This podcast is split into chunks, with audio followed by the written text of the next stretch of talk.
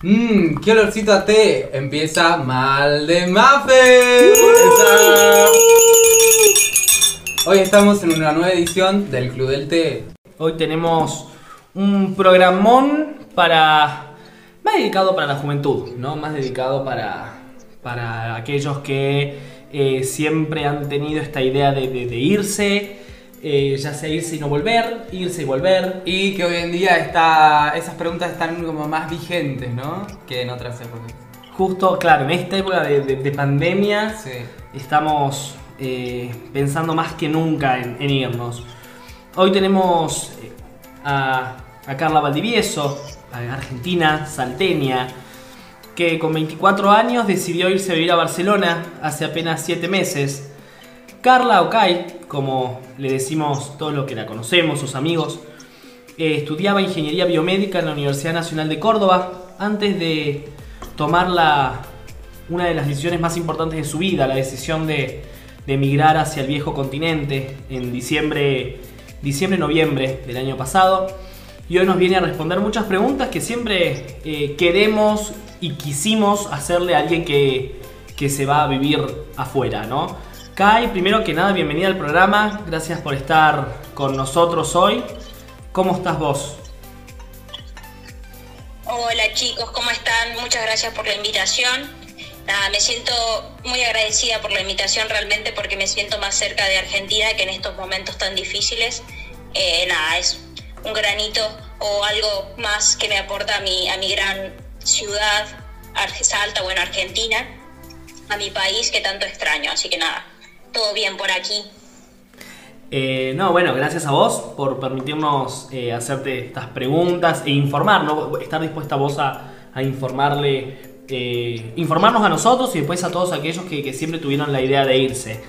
Contanos un poco, vamos a empezar, contanos un poco hace cuánto que estás viviendo en España. Dale.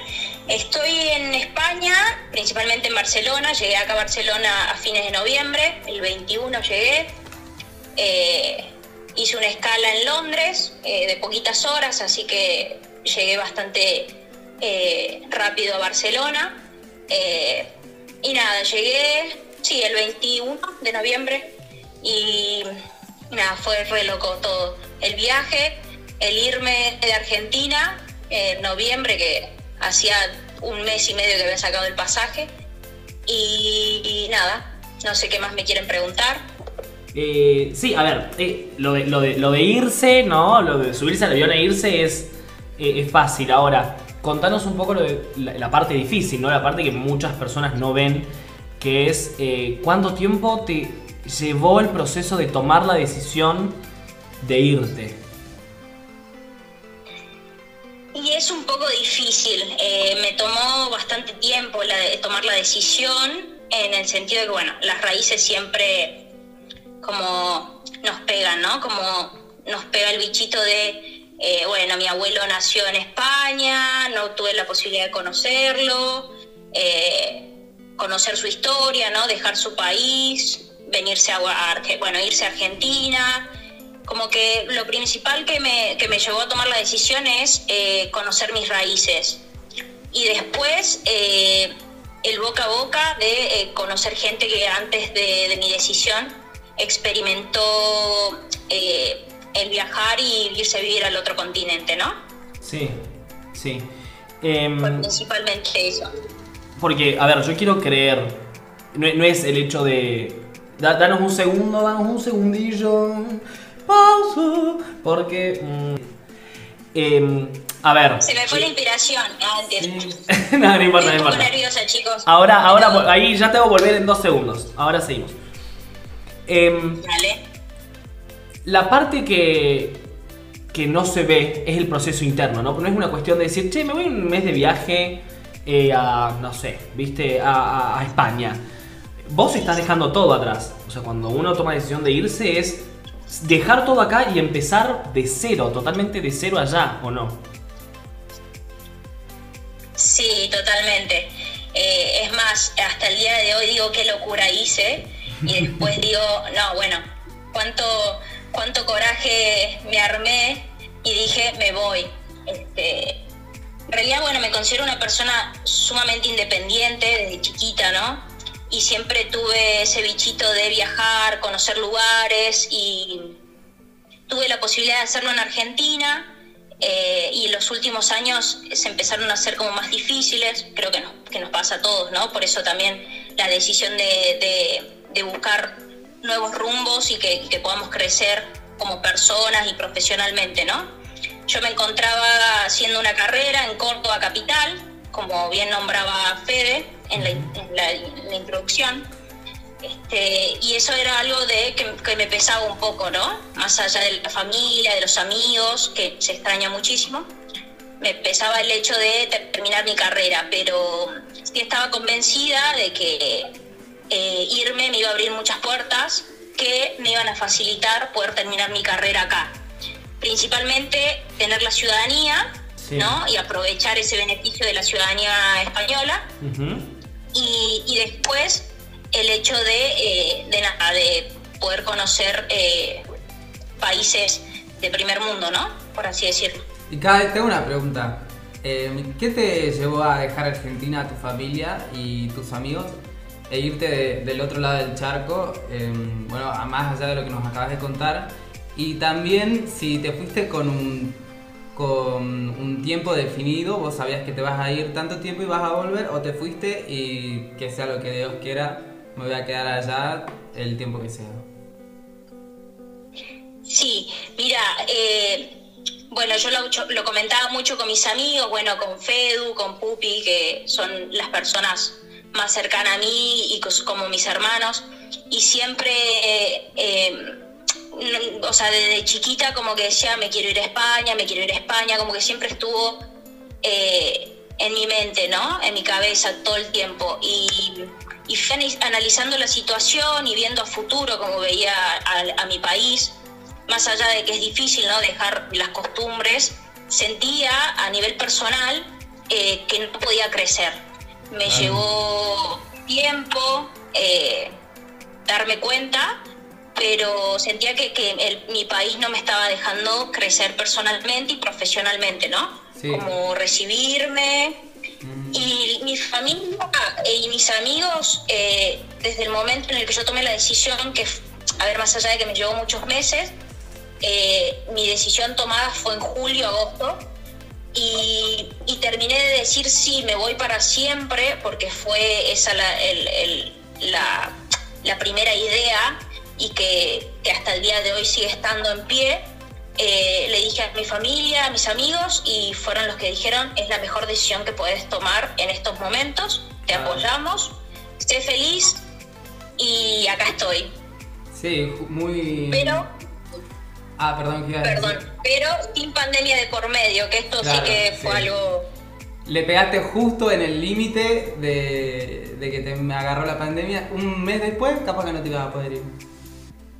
Y también, eh, un dato, una, una acotación, eh, saqué el pasaje una semana antes de las elecciones, que tuvimos las elecciones presidenciales en Argentina, en el cual eh, mi pasaje subió claramente, subió el dólar, y mi pasaje se fue a las nubes, así que también bendecida de mi decisión.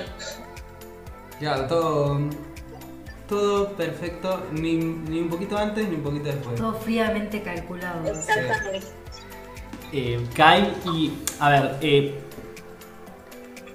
uno, uno ve, ¿no? Eh, dejando de lado el tema pandemia, la cuarentena y el encierro, uno ve que los que se van allá, eh, todos te conocemos a alguien que en este momento no está viviendo en el país.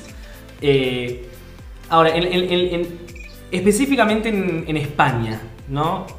porque uno desde acá ve claramente muchas veces las cosas lindas, lo que nuestros amigos suben a Instagram, lo que postean en las redes sociales. Eh, siempre hablando claramente desde la legalidad, es decir, vos tenés un pasaporte, tenés tu ciudadanía, tenés tu número, tu, documento español, vos estás en, totalmente legal en España. Dada, dado todo esto, ¿es tan fácil realmente conseguir trabajo como uno cree? Porque, viste, todos conocemos a alguien que llegó y a las dos semanas, ¡pum!, ya está trabajando. ¿Es realmente así? Yo fui una de esas personas, así ingenua, por así decirlo, ¿no? Que, que hace siete meses atrás me encontraba investigando, porque más allá de mi decisión yo no tenía nada armado, ¿no? Sí. Eh, venía con la intención de llegar al país, tenía la posibilidad de tener a mi primo acá en Barcelona viviendo, entonces me era un poco, me, da- me generaba o me, o me daba un poco más de tranquilidad, pero sí eh, las dudas estaban, más allá Sí. de estar en Argentina en y lo primero que hice fue investigar en los grupos de fe que anteriormente nombraste, Sí. pero eh, cuando llegas acá te das con la realidad, ¿no? Y Sí. principalmente creo que cada uno vive una experiencia en particular, yo les podría comentar la mía, eh, ya sea en con comentarios positivos o negativos, pero bueno, quiero que quede claro que voy a hablar de mi experiencia en particular y, y que nada, que también es una cuestión de suerte, de si tenés amistades aquí, si tenés papeles o no, o sea, hay situaciones particulares, pero voy a hablar de mi experiencia, Sí. ¿sí? Sí, sí, sí, sí, claro. Entendible. Este, yo llegué y en realidad se dio como pasa, ¿no? Eh, todo lo contrario, todo lo que venía planificando eh, desde Argentina no sirvió mucho Sí. porque mi primo que me estaba esperando aquí en Barcelona, Lucas, eh, se- una semana antes de viajar se muda a Londres por cuestiones de trabajo. Eh, así que llegué a Barcelona y me, encon- me encontraba completamente sola. Eh, que bueno, existía la posibilidad que suceda eso, ¿verdad? Y mm, Sí. me pasó que estando en Argentina decidí no preguntarme sobre trabajo, ni buscar trabajo, ni dónde quedarme, porque tenía a esa persona cerca. Sí, Al no estar, me encontré los prim- las primeras dos semanas averiguando todos los trámites que debía hacer, qué papeles necesitaba. Yo ya me fui igual con papeles, pero eh, aquí como una cuestión burocrática hay que eh, sacar cita, y bueno, allá lo llamamos turno, y, y hay que tener mucha paciencia. Eh, mucha, mucha paciencia. O sea que eh, es todo cuestión de tiempo. eh, hay realidades distintas, o sea, están aquellas personas que consiguen trabajo rápidamente y aquellos que les toma un poco más de tiempo, como, como pasa en realidad prácticamente en cualquier parte del mundo. Exactamente, en mi experiencia personal, eh, al tener ciudadanía española, Sí. eh, necesitaba primero empadronarme, que Ajá. sería eh, asentar un domicilio legal en el cual yo me encontraba, ¿sí? Sí. Más allá de tener pasaporte español, para trabajar necesitas estar empadronada, ¿sí? Figurar en la ciudad en la que estás viviendo actualmente y tener una dirección. Eh, luego, eh, para trabajar necesitas tener una alta de seguridad social, que es fundamental, es un trámite que lleva tiempo, así que les aconsejo a las personas que tengan ganas de venirse, que eh, entren a los grupos de Facebook, si se quieren ir a Madrid, Madrid, eh, Argentinos por emigrar a Madrid o eh, Argentinos por emigrar a Barcelona, que hay mucha información que sirve a la hora de venirse acá porque lleva mucho tiempo, ¿sí? Sí. Eh, hay que darse el alta seguridad social y por tercer lugar, en mi caso que tenía que sacar el DNI, eh, sin el empadronamiento es imposible, ¿sí? Así que hay que tener un lugar eh, donde vivir, eh, hay que preguntar siempre antes de eh, alquilar si te puedes empadronar en el lugar, que es un dato muy importante saberlo. Y, y en base a si tenés ciudadanía española, si tenés ciudadanía italiana o no tenés papeles, eh, son experiencias totalmente diferentes y papeles y buro- burocracias completamente diferentes, ¿no? Ah, eh, entonces. Pero eso lleva un mes, ¿sí? A mí por lo Mm, menos en va. particular me llevó un mes de papeles. Sí. Sin DNI yo no puedo trabajar. Ajá. Y sin una alta en seguridad social, que es como decirte, eh, la empresa que te respalda por si tienes eh, eh, un problema de salud en el ámbito laboral, si te despiden, poder tener eh, un paro, se dice, o sea, poder cobrar una prestación por desempleo, si... Mm, bueno, hay muchos casos más, pero principalmente esos. Bien, o sea que dejamos en claro para todos aquellos que estén pensando en irse que mm, solamente con el pasaporte no sirve. No, es, es un papel eh, que, te, que te abre muchas puertas, pero hay que tener paciencia a la hora de sacar eh, o tener los papeles siguientes o obtener un trabajo, ¿no? Que es lo que, lo que todo el mundo viene a hacer aquí. Lleva su tiempo. A ver, conozco gente que se vino y que ya tenía un acuerdo pactado con la empresa y que pudo empezar a trabajar sin los papeles. Pero realmente, comparando con Argentina y España, puedo decirles que aquí la gente eh, respeta mucho las reglas, las leyes y no es común tener a un empleado sin papeles, sin estar dado de alta en la seguridad social. No conozco mucho trabajo en negro, como se le, se le suele llamar. Eh, entonces, sí hay que saber que eh, para empezar hay que tener los papeles antes. O sea, hay un gran porcentaje de personas que trabajan en blanco ahí en España. Eh, no conozco mucho porcentaje de gente que trabaja en negro. Claro. ese porcentaje puede llegar a ser la gente que ingresa sin papeles pero la gente no se arriesga porque las multas son muy elevadas, muy, muy mm. elevadas, y hay control, y hay control. Y te deportan apenas te pesquen ahí. La verdad, la verdad no conozco un caso en particular para que yo pueda comentarlo, pero me imagino que actuarán de forma correspondiente. Eh, con la persona dependiendo los papeles que tiene, cuánto tiempo llega aquí. Eh, y demás. Pero, pero sí es fundamental eh, armarse de mucha paciencia y en mi caso eh, me tocó venirme con dinero. Claro. Con bastante dinero como para estar unos meses. Kai, te habla Delphi, ¿cómo estás?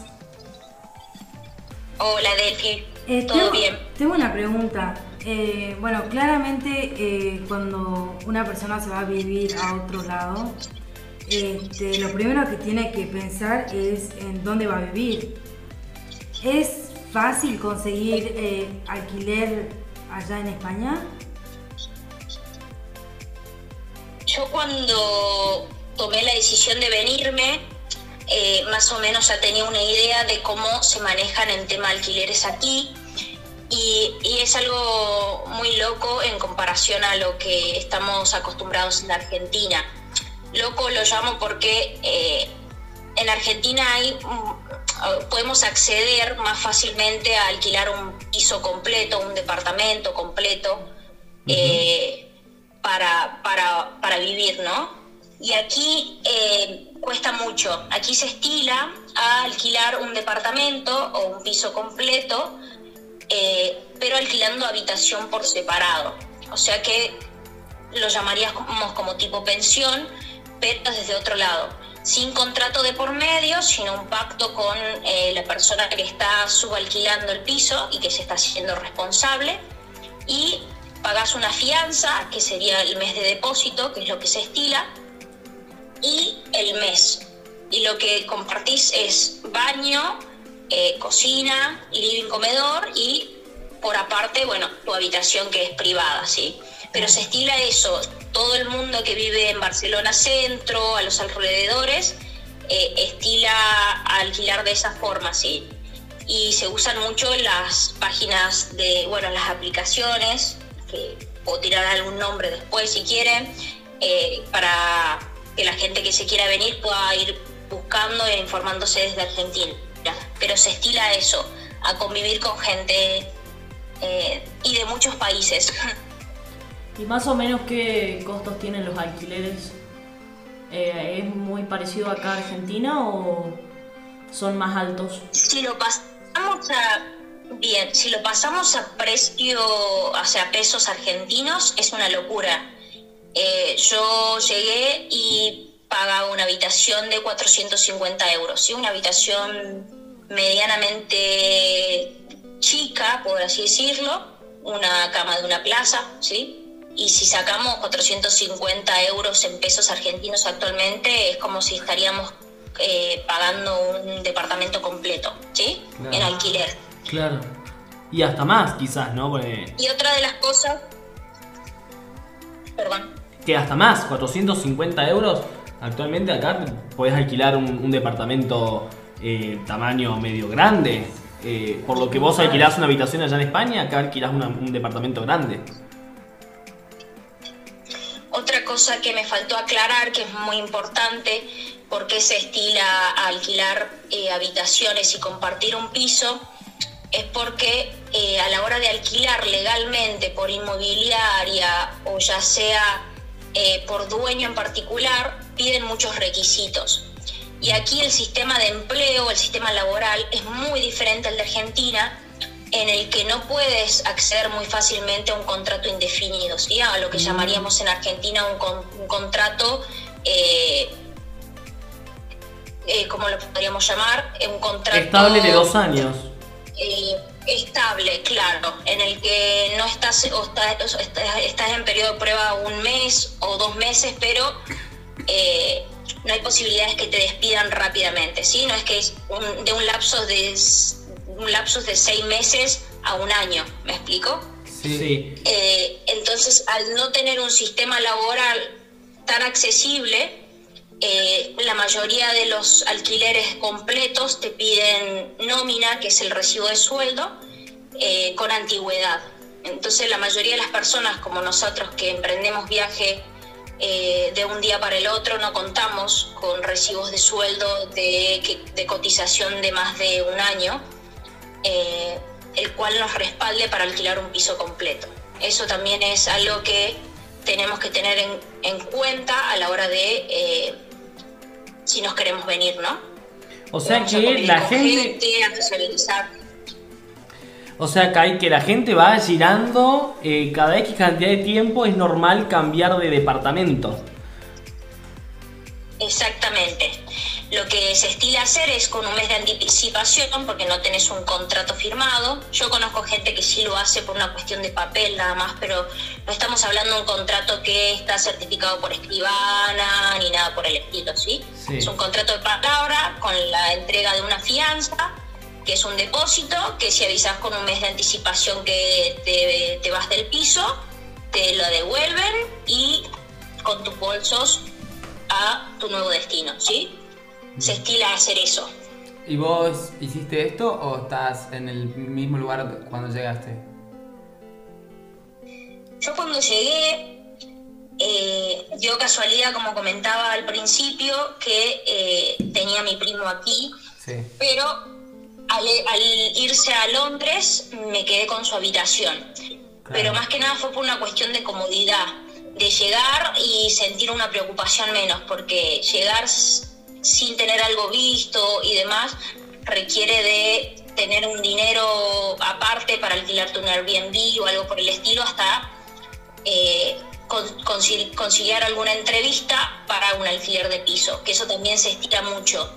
Las personas que te van a, a- a rentar el piso te hacen una entrevista previa, o sea, ellos deciden si realmente quieren que te quedes ahí o no. Claro, claro. ¿Y es qué es más rentable? Eh, ¿Vivir en un Airbnb o la opción que acabas de contarnos? Yo creo que por los costos de vida es alquilar eh, habitación. Las aplicaciones funcionan muy bien, están certificadas, eh, te pones en contacto con la gente Sí. y cuando llegas acá eh, pactas una entrevista personal, conoces el piso, a ver si te gusta la habitación, el baño, con la gente que vas a compartir y de ahí se llega a un acuerdo. Si te quedas o no, te van avisando. Para mí es más que nada factible eh, alquilar y compartir con gente. ¿Y qué tal la relación ahí con tus compañeros de piso? La verdad que al principio sumamente bien.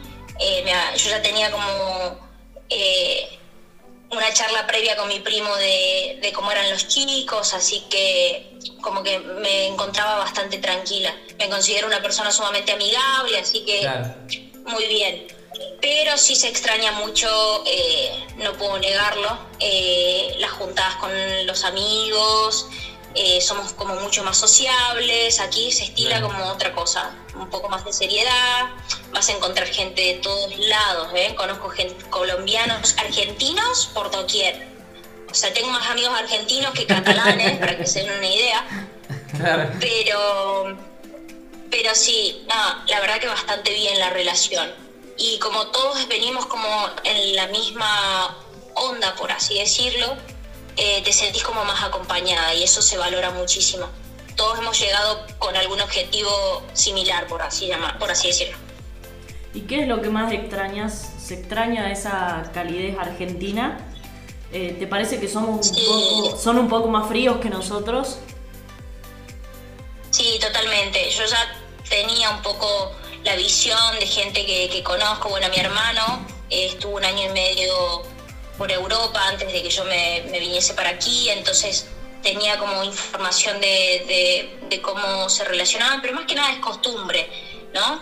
Eh, la costumbre argentina es como un poco más alegre, pero la gente es muy respetuosa aquí, no es que te, te desprecian ni nada por el estilo, es sumamente normal, pero bueno, tienen sus formas y tienen, bueno, que ver con las costumbres y crianzas, ¿no? Pero extraño, extraño mucho la comida argentina, el fernet, eh, las pintadas, las guitarreadas, se extraña mucho eso, sí, sin dudas. Bien, y ahora, ahora, vos decís acá el Fernet, eh, la comida argentina.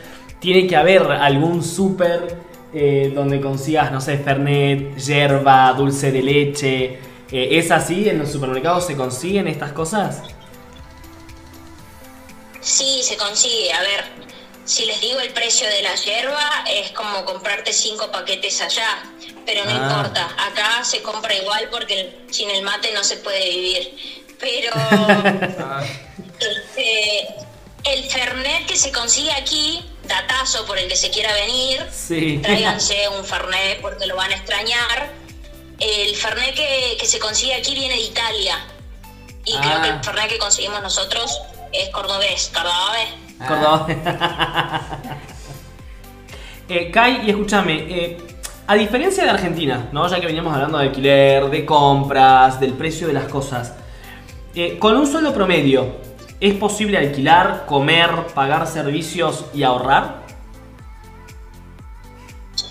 Bien, ahí tendríamos que hablar de dos tipos de sueldo. Bien. Como les comentaba, que se estila y hay un sistema eh, laboral completamente diferente en base a los contratos de empleo.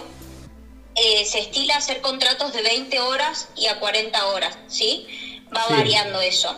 Eh, con periodos de prueba y son contratos parciales, se dicen. O sea, no quedas definitivamente en la empresa eh, contratada. Te ponen en un periodo de prueba en el que es mayormente es un mes o dos meses, dependiendo del trabajo en el que, en el que vas a estar.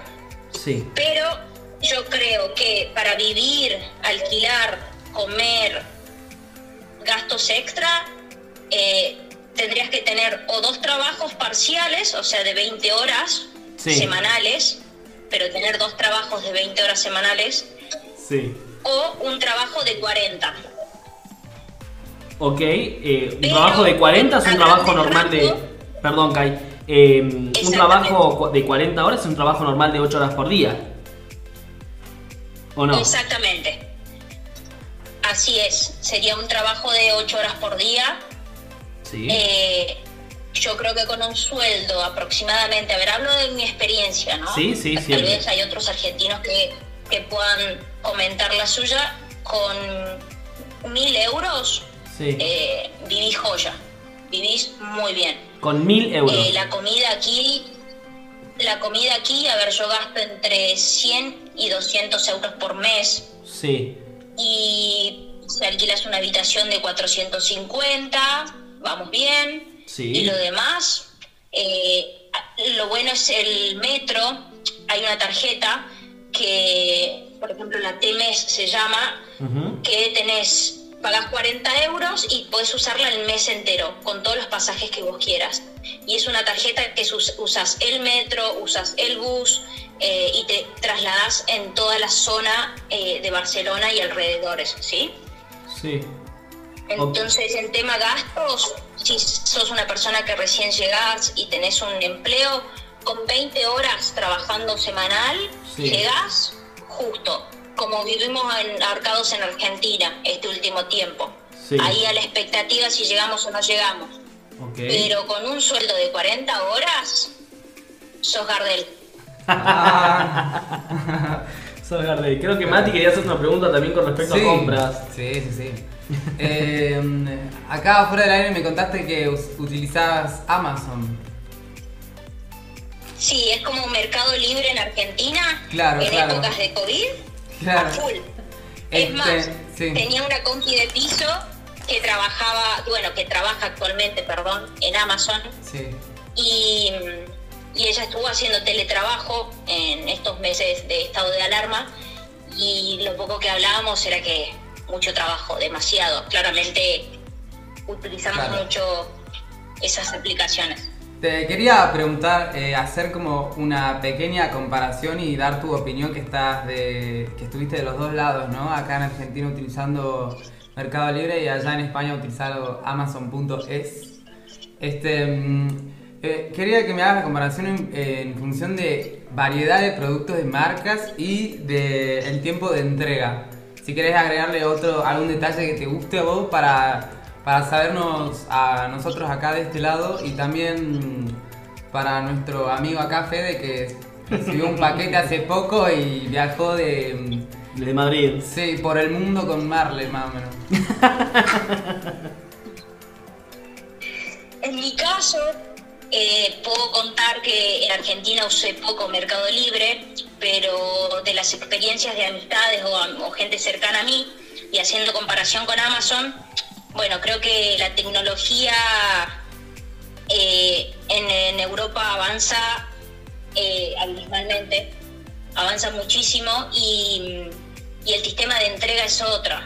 También existe el Amazon Prime, que aquí la gente que más lo usa, el paquete te llega de un día para el otro, ¿no? Si Ah, pagas. Amazon Prime. Claro. En caso de Amazon, el común, por así decirlo, el que se estila, eh, las entregas son como te, como te dicen, el día que te, van, que te va a llegar te, te llaman o te llega un mail. Tienen un sistema bastante controlado y, y se estila y se usa muchísimo, como dije, en estas épocas eh, se pide de todo. Y el tema marcas, Sí. podría decir que aquí la gente no es tan marquista. Si hacemos comparación con Argentina, ¿no? Que es lo que estamos más o menos hablando. Aquí la gente confía mucho en, lo- en las ventas que de, de internet. Confía mucho y, y no se basa en precio, sino en calidad. Claro. ¿sí? Sí, en calidad no se fijan mucho en tema precios porque al no haber inflación los precios están ahí, Claro. más independientemente de la marca. ¿sí?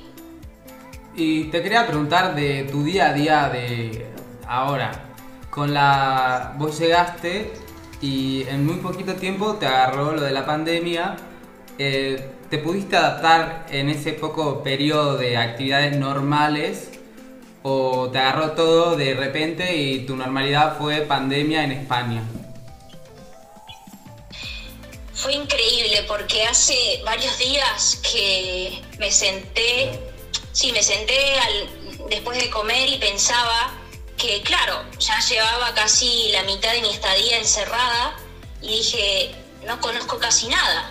Claro. Y, y fue como, wow. Eh, y claramente la pandemia eh, me ha quitado varios meses en el cual me podría haber relacionado con más gente, incluso trabajar, que era una de las cosas por la, por la que me vine, Claro. ¿no? Mejorar mi calidad de vida. Este, los primeros meses, al estar en épocas de fiesta, como toda Argentina, salí mucho, eh, conocí muchísima gente, argentinos, después de Año Nuevo conocí muchos argentinos. Y, y la verdad que la contención existe en todo momento. Sí puedo decirte que hay días bajones, hay días en los que, en los que digo, tomé una decisión sumamente eh, difícil, eh, se extraña, somos seres humanos y nos pasa, ¿sí? Pero si, si hablamos de Barcelona en particular, eh, es una ciudad en la que gente hay en todas partes y conoces gente de todo el mundo. Entonces, eh, la verdad que acompañada me sentí en todo momento. Y ahora, post estado de alarma, más allá que yo sé que en Argentina eh, siguen en cuarentena. Sí, es como vamos y volvemos, vamos y volvemos. Existe ahora un poco el cuidado. tratamos de juntarnos de a poca gente, más allá de que las playas ahora están habilitadas y demás. Pero con las medidas de seguridad me estoy manejando, ¿sí? Y todos, me imagino que aquí eh, lo mismo. Pero, pero sí, hay mucha contención. ¿Pudiste retomar un poco tus planes iniciales? Sí, en realidad estoy em, eh, esperando volver a trabajar. Eh, cuando llegué em, empecé en un lugar en el que estuve, obviamente, esto que les comentaba en periodo de prueba, así que laburé un mes y se acabó porque muchas veces pasa eso, que estás solamente en periodo de prueba y, no seguís, eh, o te dicen el contrato es por un mes. Y luego tuve la suerte de, de postularme en InfoJobs para una oferta para trabajar en el aeropuerto. Y empecé mi formación, estuve en formación casi dos semanas, eh, en el cual tuve que rendir unos exámenes eh, telemáticamente. Y y luego en marzo empecé a trabajar con esta aerolínea y bueno, pues luego de varias semanas, casi dos semanas, eh, pasó esto de que llegó el, coronavirus a España, ¿sí? En el cual yo me, yo me encontraba trabajando en estado de alarma, que ahí les comentaré un, poquito más con detalle. Claro, claro. Bueno, Kai, tengo otra pregunta para vos. Eh, tiene que ver con un tema más de, bueno, vos sabés lo que está pasando acá en Argentina.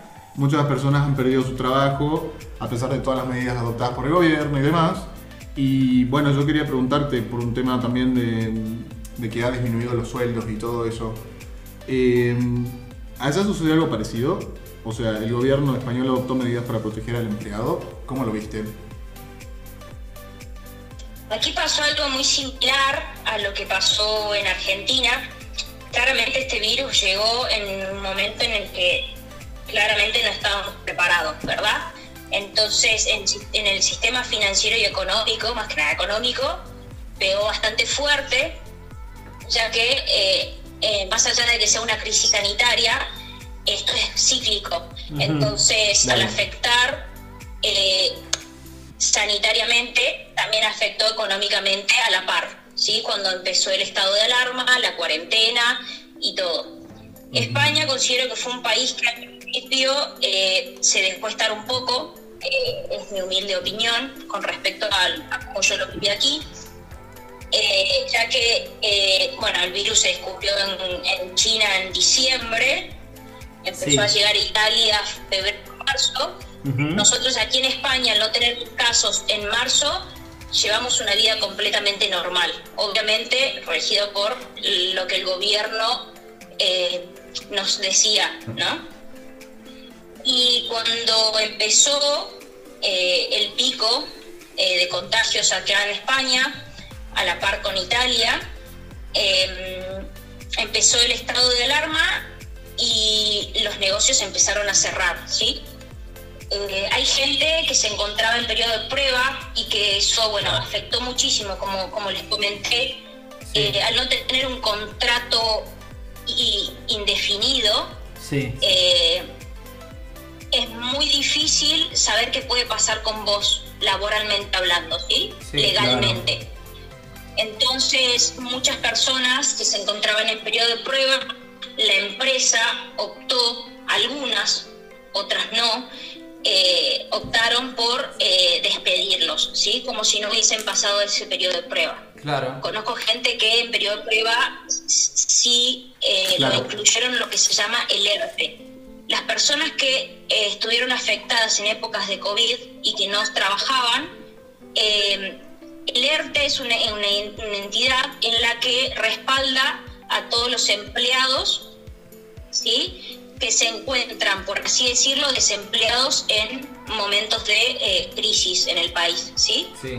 Hay gente que pasó a estar en esa bolsa de desempleo en el que cobraron, eh, cobraron el 70% de su sueldo. Claro, ¿sí? un seguro de Y desempleo. hay sería. gente. Exactamente. Y también hay gente que, como empresas que tienen un número elevado de, de empleados, Sí. eh, tomó la decisión de despedir también. Pero esa gente que ya viene haciendo el aporte al país por mucho tiempo y tiene una cotización de varios años, Sí. eh, está incluida en lo que se llama el paro, ¿sí? Cobra una prestación eh, en la cual eh, lo resguarda o lo respalda hasta que esa persona pueda volver a encontrar trabajo, ¿sí? Ah, bien, bien. También, también existe el caso de que estas personas que estuvieron afectadas en periodos de prueba, pero que anteriormente han estado trabajando en otras empresas y han cotizado para el país, Sí. les dieron una prestación y una ayuda. eh, obviamente que esto es una ayuda excepcional, por así decirlo, eh, al estar afectados en el estado de alarma, en la que, dependiendo la cotización que tuvo, que tiene que ser mayor a 180 días, el gobierno eh, les daba unos ingresos por estos meses. Pero realmente conozco gente que no pudo seguir viviendo con esa ayuda porque era mínima. Porque Claro. hablamos que los alquileres son de 350 en adelante y la prestación solamente cubría, en el peor de los casos, solamente el alquiler. Entonces conozco gente que tuvo que repatriarse y volverse a Argentina, como gente que tuvo la suerte de conseguir trabajo en este momento de crisis. Claro, y ahí existen lo que acá denominamos changuitas. Porque, porque vos, vos dijiste que ahí es muy estricto, si no tenés el trabajo en blanco es muy difícil conseguir, pero de alguna otra forma se la debe rebuscar la gente. No sé si viste por ahí gente haciendo changuitas. Bueno, creo que nos conocemos, somos argentinos, sabemos que somos personas sumamente luchadoras, emprendedoras y hemos pasado momentos terribles en nuestro país. Y conozco gente que aquí llegó sin papeles, con intenciones de mejorar su calidad de vida y como el país eh, no abre mucho las manos para recibir a gente sin papeles, gente que llega de esa forma eh, crea su propio emprendimiento, conozco gente que hace empanadas para vender, gente que hace alfajores para vender, gente que se busca el día a día y, y realmente eh, salen adelante, ¿no? Hasta poder adquirir la residencia en el caso de que, que lo puedan lograr. Claro. Pero es muy difícil, eh, a ver, vuelvo a remarcar esto, es en base a mi experiencia y a la gente, gente que conocí aquí. Conozco gente que dice que ha llegado sin papeles y consiguió trabajo, que me parece fantástico. Yo opto siempre por ser positivos y tirar a la gente adelante, animarlos a vivir la experiencia, a que crezcan.